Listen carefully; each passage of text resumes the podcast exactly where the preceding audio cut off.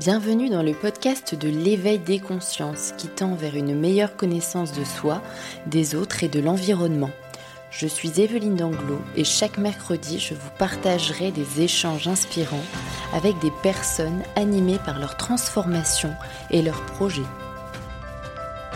Bonjour aux consciences qui s'éveillent et merci de nous écouter sur la chaîne de podcast de l'éveil des consciences. Bonjour Gaëlle. Bonjour Evelyne. Alors aujourd'hui, je suis ravie aussi de, te revoir Gaëlle pour notre deuxième podcast dans l'éveil des consciences. Donc Gaëlle, je vais te présenter comme une femme inspirante qui a aussi euh, des multicasquettes, euh, qui a plein de compétences dans différents domaines, que ce soit la sophrologie, la méditation, le journalisme, la danse.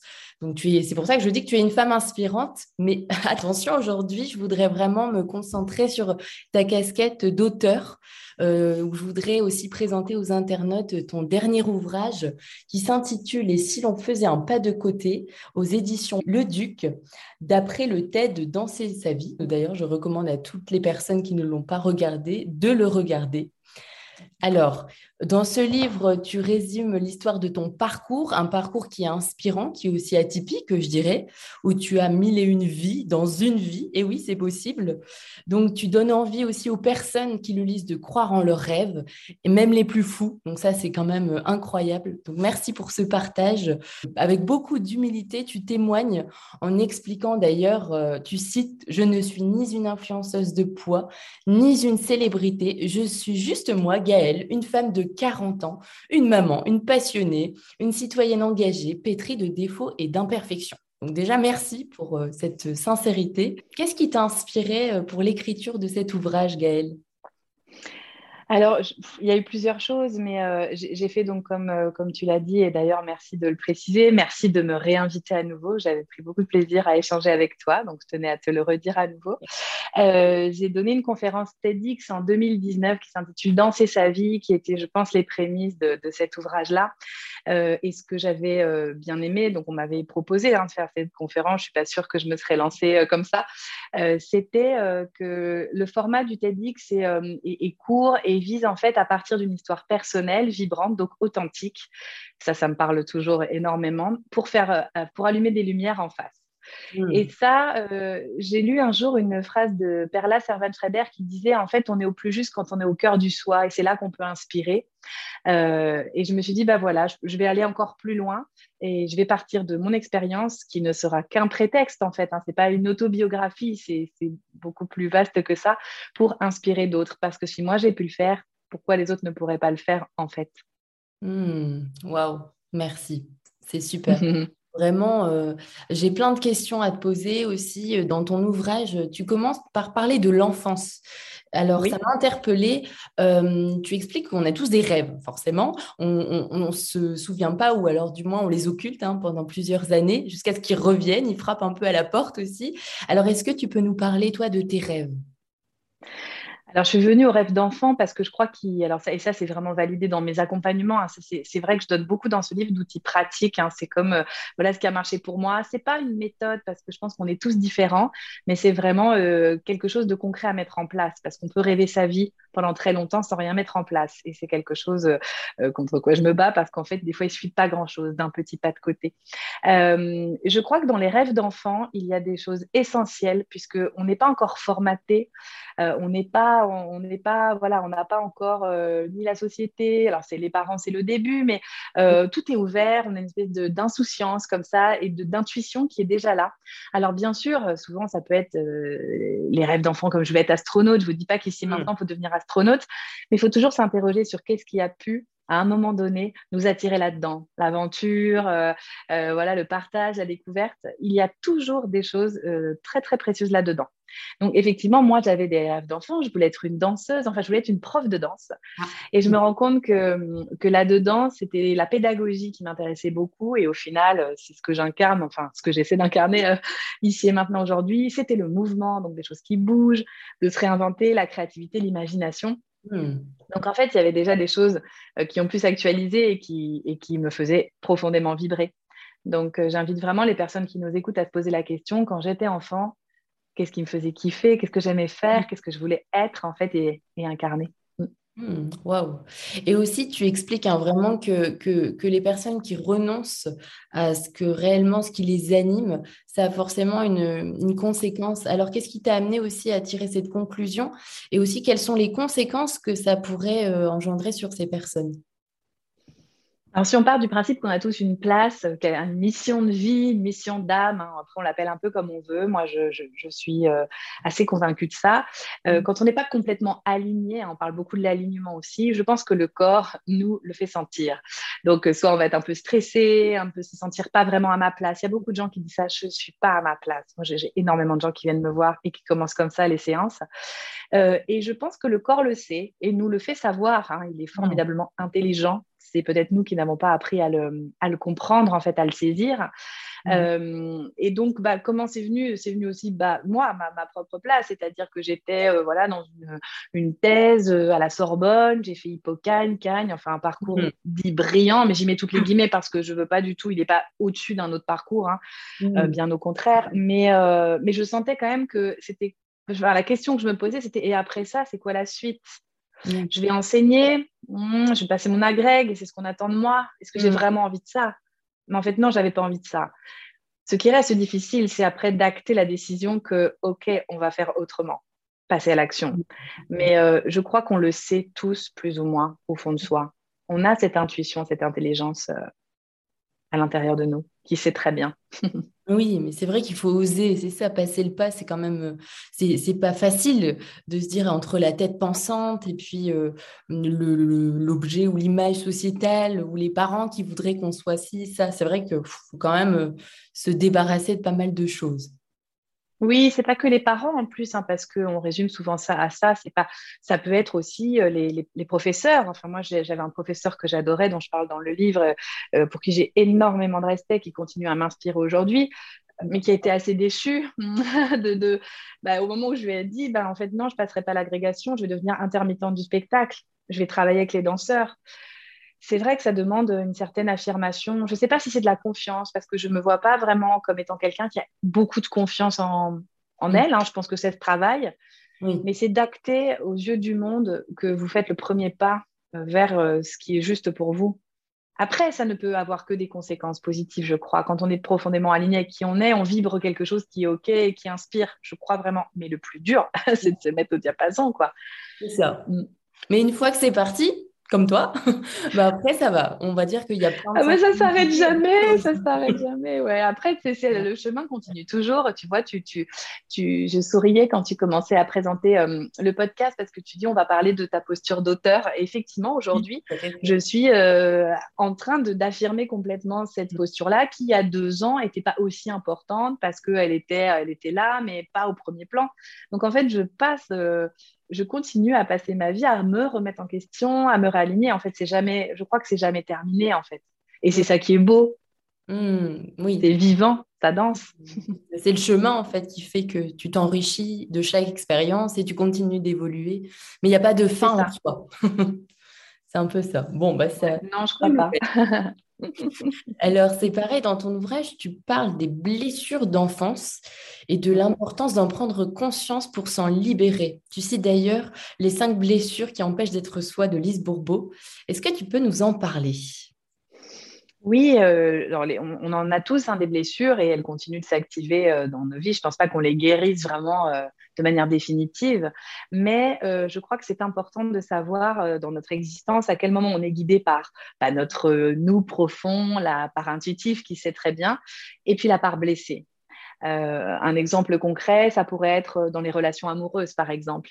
Euh, hein, c'est souvent là que s'incarne, enfin que, que s'activent plutôt les, blessures. Si je suis attirée vers un, ou une partenaire par le fait que j'ai la blessure d'abandon, la relation ne va pas être équilibrée de fait, puisque c'est la blessure qui parle. J'aime bien citer, tu sais, ce petit film d'animation Vice Versa. Mm. donc, c'est un film d'animation sur les émotions, mais qui raconte très bien comment nos, nos parts peuvent, prendre les commandes et nous faire agir, et qu'on le regrette parce que c'était pas, c'était pas notre, voilà, notre vérité profonde qui était en train d'agir, c'est notre blessure qui parlait. Et on ne mm. fait pas des choix qui sont conscient et OK pour nous quand c'est comme ça. Donc, c'est juste de, le savoir, de l'identifier. Ça ne veut pas dire qu'on va forcément l'éviter tout le temps, mais au moins on le sait. La conscience, ça change tout. C'est pas à toi que je vais je vais apprendre ça. mais oui, c'est vrai que ça me parle beaucoup ce que tu dis aussi parce que euh, finalement, euh, tu nous demandes, enfin, tu nous demandes, tu nous incites aussi à être notre propre explorateur au travers des, des conseils hein, que tu donnes dans ton ouvrage où tu, tu demandes à, la personne, au lecteur, de prendre cinq minutes, de se poser et vraiment déjà de réfléchir sur peut-être des blessures qu'elle vit parce que on n'en prend pas toujours conscience. On est tout le temps dans une vie qui est tellement active que se poser cinq minutes pour se dire bon, bah, quelle est ma blessure prépondérante bon.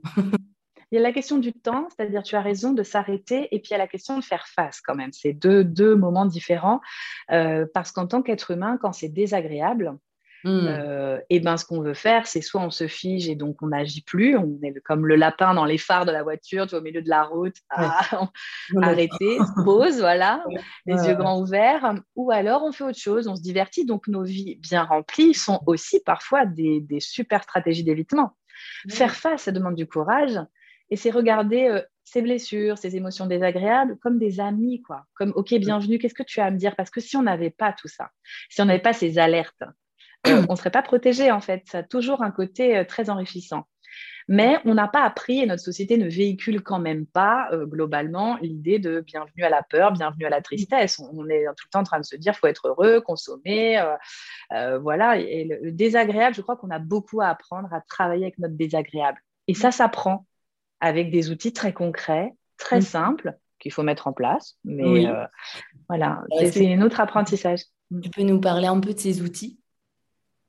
J'en mentionne deux dans, l'ouvrage et souvent je les mentionne. Il y a l'outil Tipeee. Alors, c'est Luc Nicon qui est un, thérapeute qui a aussi euh, mis ça en place, mais c'est quelque chose qu'on. C'est une, il se sert en fait de notre processus euh, que nous on a tous en soi de régulation émotionnelle. Hmm. Mais c'est présent dans des traditions ancestrales en fait. Et moi qui suis bouddhiste, j'y suis très sensible.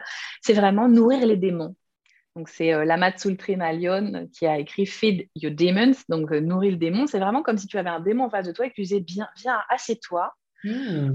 Et, euh, à quoi tu ressembles et, de quoi tu as besoin en fait là? Pourquoi tu viens me voir et que tu et, je, trouve cette, euh, et je, l'applique beaucoup en séance, euh, en tout cas de, manière technique, pas, pas bouddhiste, hein, ça c'est ça c'est ma croyance à moi personnelle, mais et, euh, et je, je, suis assez, enfin voilà, j'ai trouvé vraiment un terrain qui me plaît, dans lequel je pense, je, suis plutôt douée en fait, on a on a notre terrain un peu pour aller travailler le désagréable. Ça c'est quelque chose qui, qui me plaît, aider les personnes à traverser les ombres et à les accueillir vraiment comme une part de toi en fait, parce mmh. que sinon tu te si tu refuses en fait tout ce désagréable, tu refuses une partie de toi.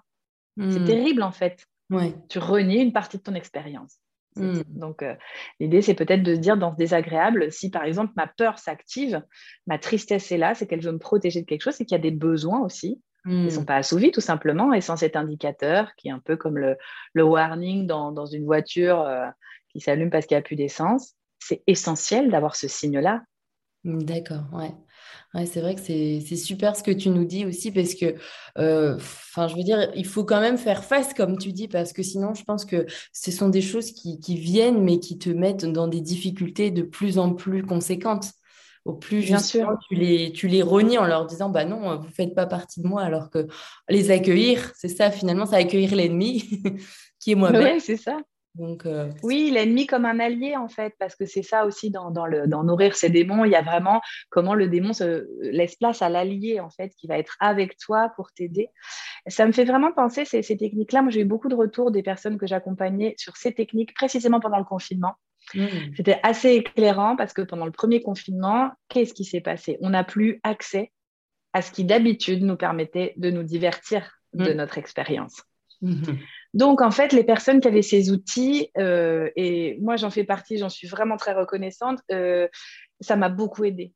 Je crois que j'aurais pas eu ça, j'aurais été vraiment euh, encore plus dévastée parce que parce que voilà, c'était accueillir ce que l'on ne peut changer là. De toute façon, on n'avait pas le choix. Donc, je crois que c'est essentiel, en tout cas, de travailler avec le désagréable. Et c'est ouais, un travail que j'ai vraiment envie d'approfondir dans les années à venir, ça c'est sûr, mm. de transmettre davantage sur ça.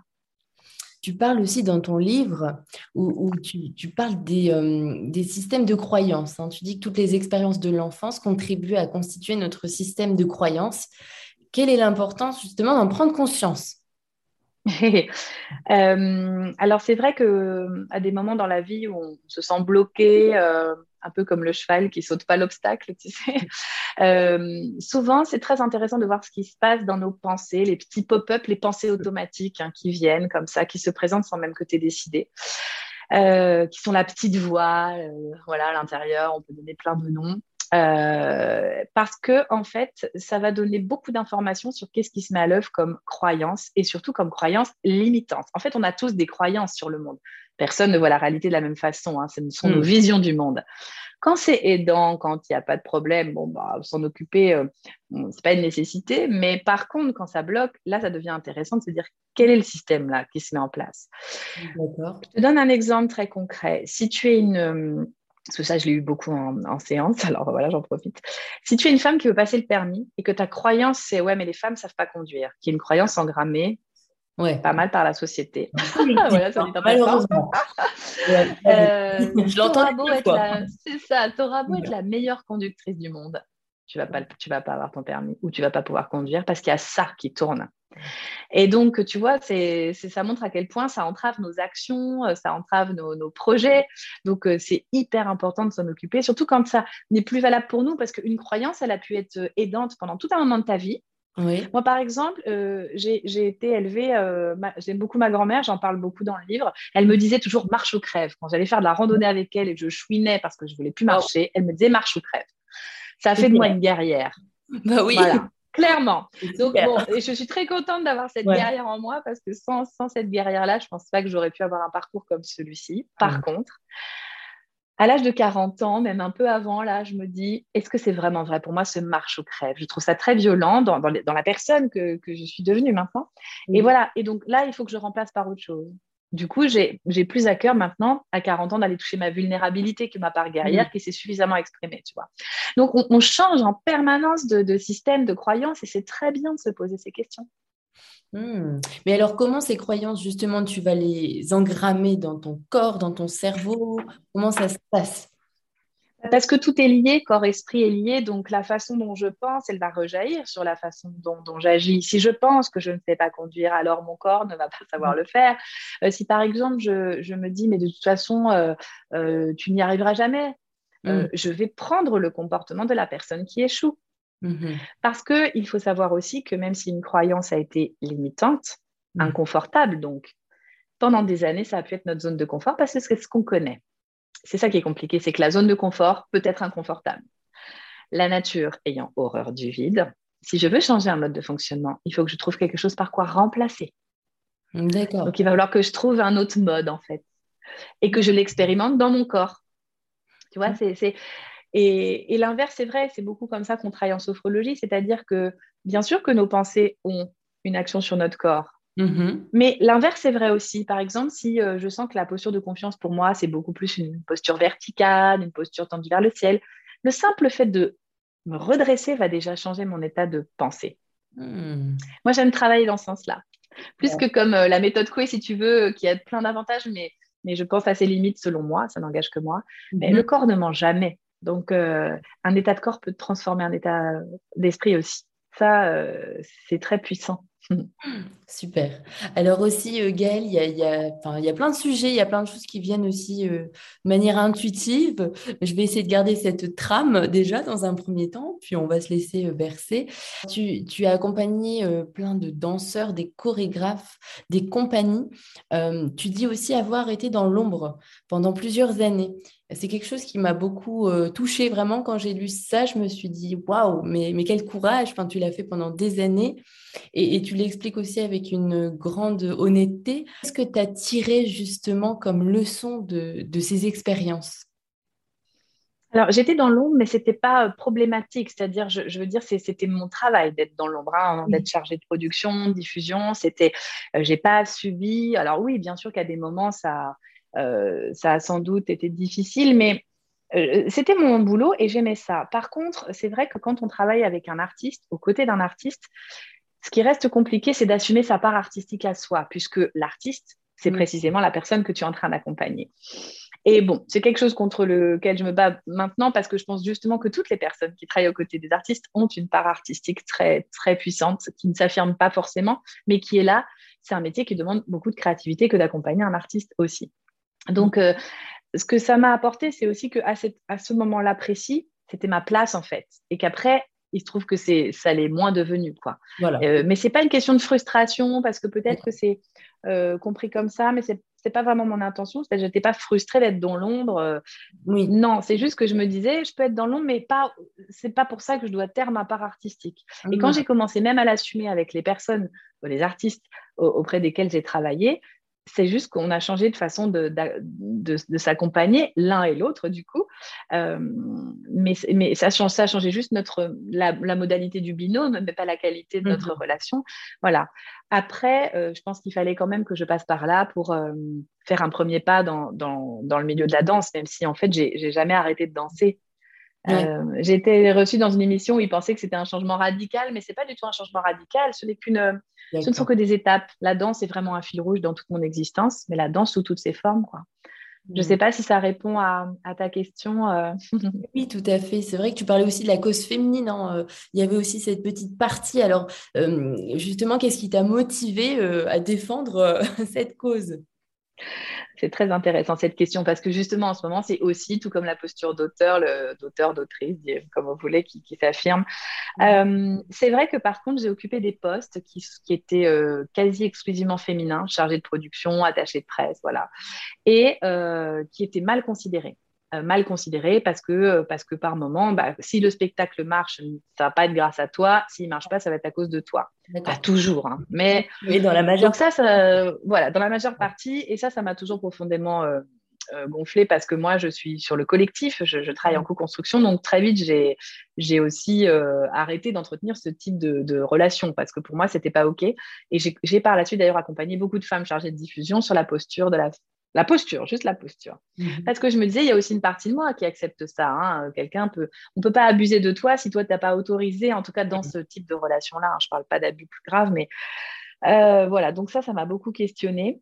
Et puis euh, la question de la femme et les revenus, bah, au moment où on s'est rencontrés aussi, toi et moi, je, sortais donc mon premier livre.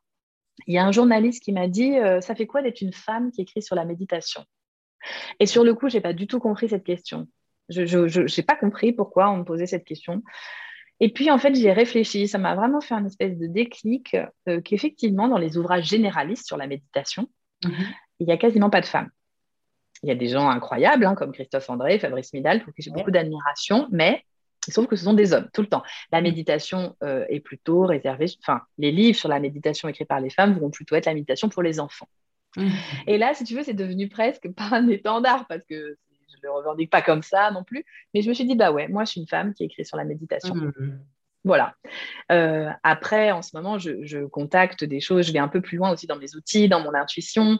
Je m'intéresse beaucoup au féminin, au féminin sacré. Donc, forcément, ça, teinte, ça teinte aussi mes échanges, mes relations et, et, ma, et ma, façon d'exercer, ma façon de revendiquer d'être une femme, c'est sûr. Mmh. Surtout que les femmes auteurs sont moins visibles que les hommes dans les salons, tout ça. Bon, mais ça, c'est à l'image de la société dans, plein d'autres euh, contextes, quoi. Donc, euh, donc comme je suis visible, j'en profite pour, revendiquer ça. Mais justement, je, me posais la question pourquoi juste les hommes se concentrer sur ce, ce sujet de la méditation? Alors, c'est sans doute pas que, hein, il doit y avoir des exceptions, mais c'est vrai que quand même, quand je me balade en librairie, ça me, ça me fait toujours, euh, je me dis quand même, c'est incroyable ça. Je ne sais pas, je, je sais pas ce qui, est-ce est qu'en est tant que femme, on se sent, on, se sent nous-mêmes moins légitimes à faire ça? Je ne sais pas.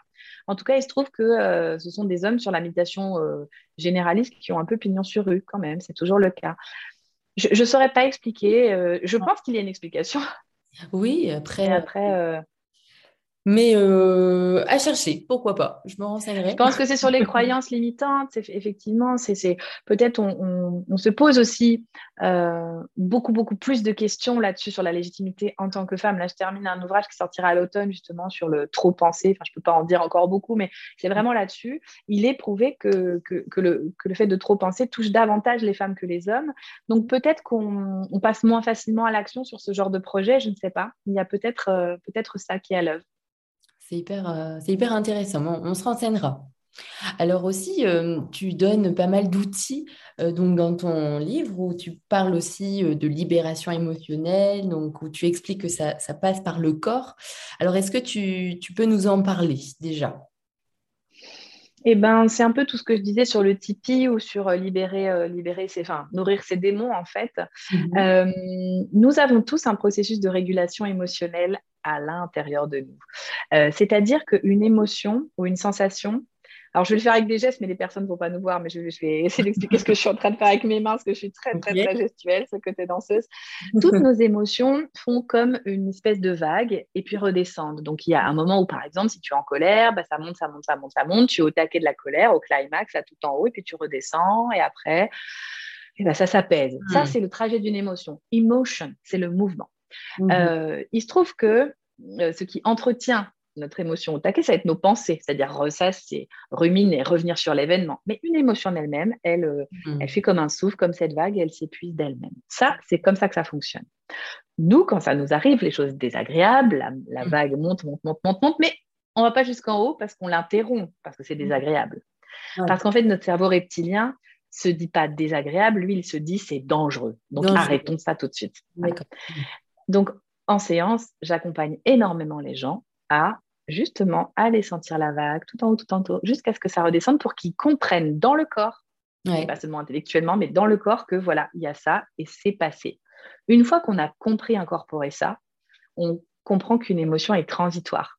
Mmh. Certes, ça va faire une vague, elle va nous soulever, mais si tu refuses la vague, c'est comme le surfeur, tu vois. Tu vas te la prendre en pleine poire, comme on dit, alors que tu surfes tranquillement dessus, sur ta planche hmm. et tu vas. Voilà. Et, et ça, c'est hyper puissant. Et il se trouve que ces émotions désagréables, alors ça, Luc Nicon le dit très bien avec la méthode Tipeee, hein, n'excède, ce processus n'excède rarement les 90 secondes à 2 minutes. Hmm, c'est court quand même. Mais c'est désagréable, mmh. c'est pas dangereux et c'est rapide.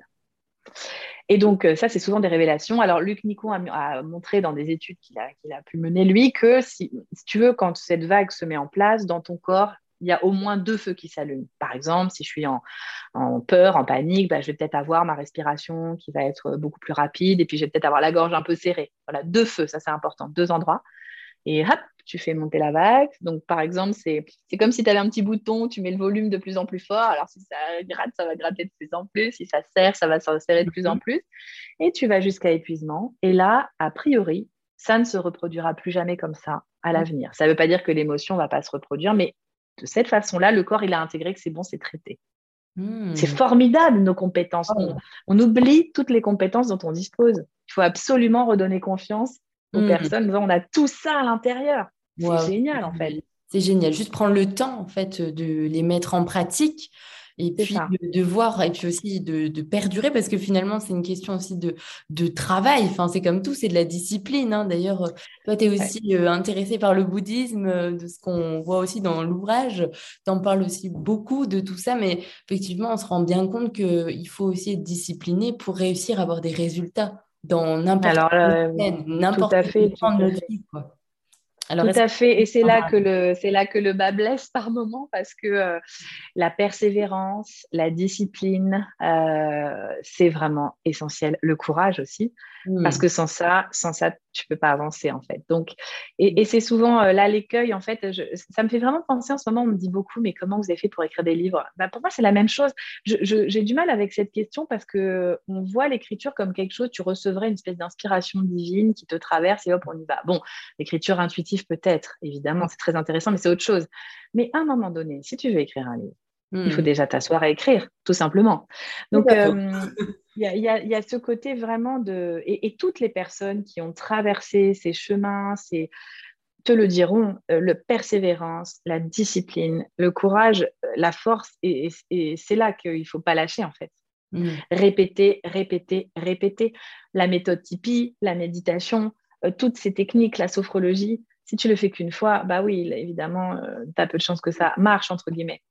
Mm. Donc, euh, donc l'idée, c'est vraiment le rituel. Et ça, c'est pas toujours un, c'est pas, c'est un peu un gros mot. D'ailleurs, je m'en amuse beaucoup avec mes patients en disant, écoutez, moi, le gros mot que je vais vous dire en sophrologie, c'est la discipline. Désolé, c'est pas très vendeur, mais c'est comme ça. Il faut s'entraîner. Donc, ça les fait sourire parce qu'on attendrait tellement le truc magique où tu as juste à, Appuyer avaler la petite pile magique, appuyer sur un bouton et voilà quoi. Bah ouais, mais c'est pas comme ça que ça fonctionne. Mmh. Et il y a aussi quelque chose qui m'a interpellée, c'est quand tu parles justement de ta partie intuitive, tu expliques vraiment que tu t'es rendu compte que euh, tout était en toi. Donc, euh, même au-delà de tous les outils qu'on avait, euh, la méditation, la sophrologie, voilà, tu avais développé cette intuition et, et ça t'aidait en tout cas à cheminer. Alors, il y a ça, et c'est pas tellement que j'ai un super pouvoir. Par contre, je voudrais bien que les personnes comprennent ce que j'ai voulu dire. Enfin, euh, c'est sous-entendu dans tes mots, bien sûr, hein, mais c'est pas que j'ai un super pouvoir, c'est pas ça. C'est qu'en fait, peu importe l'outil, que tu fasses de la méditation, d'hypnose, etc., si toi, tu n'es pas aligné, si mhm. tu n'es pas accordé avec ton instrument, parce que ton instrument euh, dans l'accompagnement des personnes, c'est toi, effectivement. Mhm. c'est toi, c'est pas ton ego, c'est ce que, ce que tu vibres, le, voilà, que tu aies bien conscience de qui tu es, là où tu es, euh, peu importe l'outil la compréhension de l'humain, en fait, moi je me dis, là maintenant j'arrive à me, à me, dire, et c'est pour ça que je change aussi, donc comme quoi hein, les, les, auditeurs vont le comprendre, tout est en mouvement. Mhm. J'ai du mal maintenant à dire je suis sophrologue, par exemple, alors que j'ai, voilà, je le suis hein, complètement, je vais m'écrire un bouquin là-dessus, enfin bon. Mhm. Mais euh, je préfère dire que j'accompagne les personnes et qu'il y a des outils que je, que je sors au moment où c'est opportun, en fait, parce que ce qui compte, c'est la compréhension de la demande de la personne, en fait et de l'outil qui va le mieux correspondre, tu vois. Je ne me résume plus à, l'outil, je me qualifie plus par l'outil, voilà, c'est ça. Parce que j'ai compris que effectivement, c'est dans le travail que j'ai aussi nettoyé, comme, comme si je nettoyais mon instrument, ma flûte traversière, tu vois, mon violon. Euh, la supervision, j'en parle aussi dans les livres, c'est très très important, le travail sur soi. C'est ça qui va faire que je vais être juste ou pas et qu'il faut que je le sache quand je ne suis pas alignée, ça m'arrive. Hein. Bah, évidemment, ça m'arrive comme à tout le monde. Hein. Mais je le sais. Enfin, j'essaye en tout cas de l'identifier, de me dire là, c'est peut-être pas la peine que tu prennes une personne à l'accompagnement. C'est pas le... Hmm. à la semaine prochaine. Et ça, c'est pas si simple, hein, parce que la, tendance peut être aussi rapide de dire bon, non, mais je vais te prendre, j'enchaîne les rendez-vous après hmm. tout. Euh, et puis l'ego nous guette toujours. Hmm. Donc euh, voilà, c'est toujours à nettoyer, quoi. et puis d'évoluer, ma pratique, elle évolue aussi avec la personne euh, que je deviens de, de, jour en jour, en fait. Donc Hmm. J'accompagne plus de la même façon il y a, il y a, qu'il y a deux ans, c'est normal. Hmm. Alors, il y a aussi quelque chose qui, que j'ai essayé d'ailleurs, c'est écrivez écrivez une lettre à votre futur moi. Ah, j'adore. Alors, j'ai trouvé ça très créatif. C'est ça qui est chouette, c'est on sent vraiment ta patte. On sent que c'est toi parce que c'est créatif. Euh, tu nous demandes aussi de faire des dessins, enfin voilà, de s'amuser finalement en allant explorer, etc. Donc, euh, qu'est-ce que ça peut nous apporter? Alors, la lettre au moi futur, c'est quelque chose que j'ai découvert par une collègue quand j'étais en, euh, je venais de terminer la formation de coach. Elle m'a proposé d'expérimenter cet outil parce que tous les outils, et ça c'est très très important, j'ai tout expérimenté à titre personnel et avec des, personnes. C'est-à-dire que c'est Enfin voilà, j'ai un retour d'expérience sur le fait que ça peut potentiellement fonctionner quand même. Euh, c'est de s'écrire une lettre à toi dans un an. Alors, ce que je fais en accompagnement général, c'est que je demande à la personne d'écrire la lettre et c'est moi qui la garde et je lui poste un an après. Euh, en lui demandant juste de m'écrire son adresse sur un post-it pour pas qu'elle reconnaisse sa propre écriture. Donc, c'est moi qui note l'adresse. Et puis, euh, donc, bon, j'ai des, des, tonnes de rappels dans mon agenda de lettres que je dois envoyer à des personnes. C'est marrant. et c'est de te projeter, par exemple, de, d'écrire à, donc à, la Evelyne dans un an ce que tu aurais accompli. Voilà. Donc, chère Evelyne, bah, tu as passé cette année formidable. Tu as mis au point, tu as eu plein d'épisodes de podcast, tu as fait évoluer euh, ton mmh. concept. et puis, personnellement, voilà, comment tu es dans, dans un an. Et, et c'est c'est hyper chouette. Enfin, c'est très émouvant de recevoir cette lettre parce que bien souvent, tu as oublié que tu as écrit ça un an après. Euh, et le fait de le revoir, il y a des choses qui peuvent être assez bluffantes sur ce que tu as réellement effectué, en fait. Ouais, ouais, ouais. Parce que tu l'as acté par une lettre. Moi, je suis quand même beaucoup mm. dans, j'aime beaucoup l'outil de l'écriture, écriture vraiment euh, euh, manuscrite, quoi. Pour moi, c'est vachement important parce que ça fige les choses, ça les fait sortir de toi et c'est comme si tu prenais déjà un rendez-vous avec toi et une, ah une décision, une promesse. quoi. C'est magique. Cet outil est magnifique. Et, et en tout cas, j'ai des beaux retours émouvants de personnes que je vois des fois plus parce qu'un an après, euh, on a arrêté l'accompagnement. Hein, mais euh, c'est. Mais c'est génial parce que je l'avais déjà fait en fait dans le cadre de la méditation MBSR. J'avais fait. Ah, super.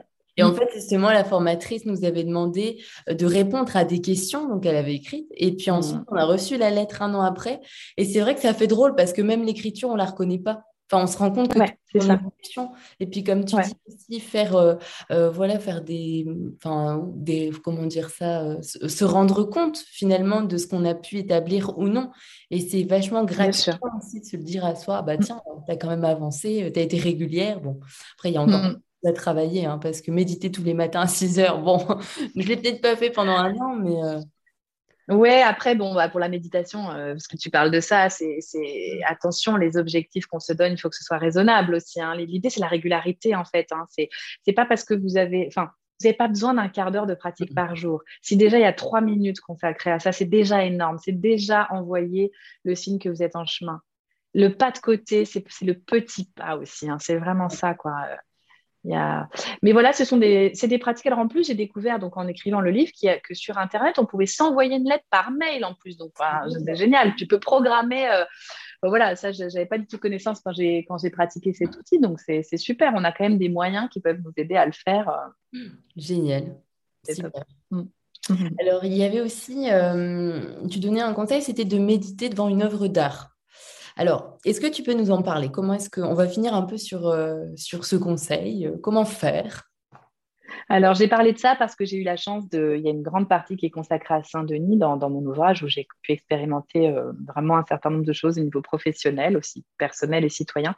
Et euh, j'ai créé euh, ce qu'on appelle les slow visites avec une médiatrice culturelle, donc qui est vraiment de comment la méditation peut nous aider à percevoir davantage l'œuvre d'art. On, m'a beaucoup dit, bah oui, mais l'art, c'est pas fait pour tout le monde, faut être faut comprendre. Non, il n'y a rien à comprendre. Des fois, il faut simplement ressentir. Donc, le support de l'œuvre d'art, il peut être intéressant parce qu'il y a déjà tout ce qui est euh, sensoriel dans une œuvre mm. d'art. On peut regarder les formes, les couleurs, vraiment comme si on méditait sur un objet, donc avec toute notre attention.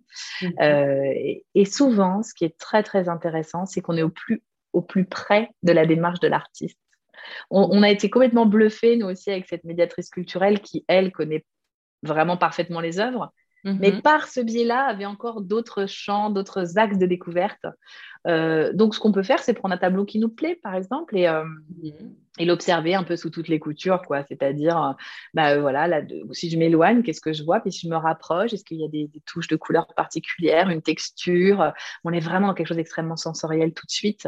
Qu'est-ce que ça m'inspire? Est-ce que, est que je ressens des choses quand je, quand je suis face à cette œuvre d'art Du rejet, au, contraire, quelque chose qui me plaît beaucoup euh, s'il y avait une musicalité, si je devais sentir les odeurs, si j'imaginais toucher l'œuvre d'art, ce qu'on n'a pas le droit de faire dans mm. les musées. Mais avec notre conscience, on peut le faire.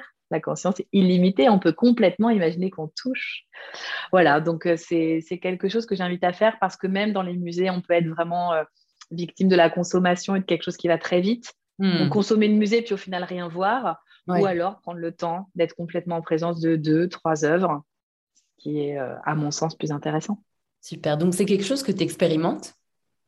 Oui, bah, tu vois, demain, j'ai un colloque justement à la Sorbonne. Là-dessus, je suis invitée dans un colloque pour présenter euh, ce, dispositif-là avec cette médiatrice culturelle parce que bah, le musée commence aussi à s'intéresser à tout ça, au bien-être dans le musée. Euh.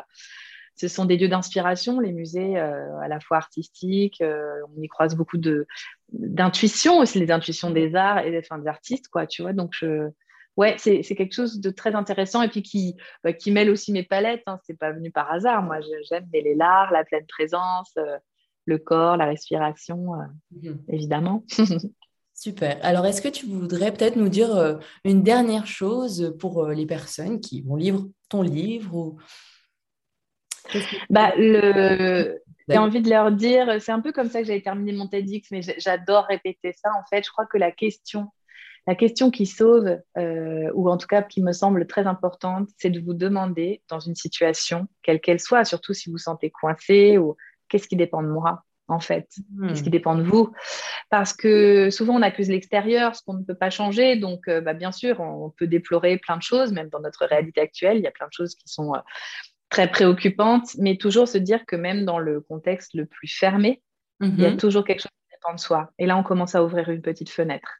Qu'est-ce que hmm. vous pouvez déclencher comme premier pas euh, qui montre que vous, vous, êtes en route pour autre chose? Hmm. Et euh, les, petits fleuves font les grandes rivières, c'est ça qu'on dit. Euh, c'est les petits pas. Les petits oui, les petits. Comptent, quoi. Ouais, ok. Donc les petits pas, et puis ensuite, on avance tout doucement mais sûrement. Voilà, c'est ça, exactement. Ouais, c'est ça, petit à petit. Enfin, disons que vous découragez pas, il y a toujours moyen de s'y mettre. Il n'y a pas un temps où c'est euh, où il y a une date de péremption au changement, quoi. C'est pas mm. foutu, voilà. C'est pas foutu. Ici maintenant, on peut tout changer. On peut toujours euh, rebattre les cartes. Hmm, c'est hyper important. C'est hyper inspirant. Oh, c'est génial de lire sur ça. C'est encourageant. Merci Gaëlle. Merci beaucoup à toi, Evelyne, euh, de cette invitation. En plus, c'est coloré. Hein. Vraiment, ça te correspond quand même par rapport euh, aux couleurs orange, rose, violet. Je trouve ça sympa. Ouais, puis j'ai la chance d'avoir une merveilleuse préface. Enfin, deux, deux, j'ai deux, euh, j'ai deux parents pour ce, hmm. ce livre. Il y a d'un côté Caroline Carlson, qui est quand même une grande chorégraphe et qui m'a fait une préface formidable, très touchante, très intuitive, très spirituelle. Enfin, je ne pouvais pas rêver mieux pour euh, ma préface. Et puis, il y a Grand Corps Malade aussi qui m'a prêté un texte parce que c'est quelqu'un d'important sur mon chemin à Saint-Denis, enfin, qui représente aussi euh, plein de choses avec une merveilleuse chanson qui s'appelle Chemin de traverse. Mm. Génial. Je vous invite à l'écouter, elle est, elle est formidable.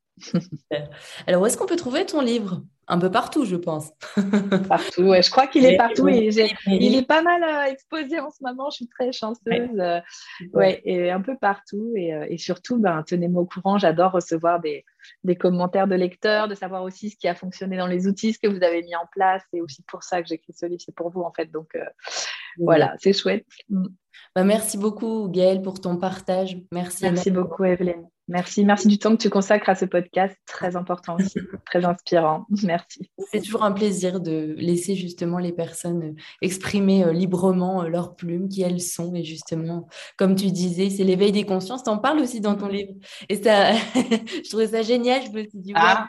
ouais. donc. Euh, Tant mieux. en tout cas, on peut dire que le corps a vibré. Donc, c'est qui s'est passé quelque chose.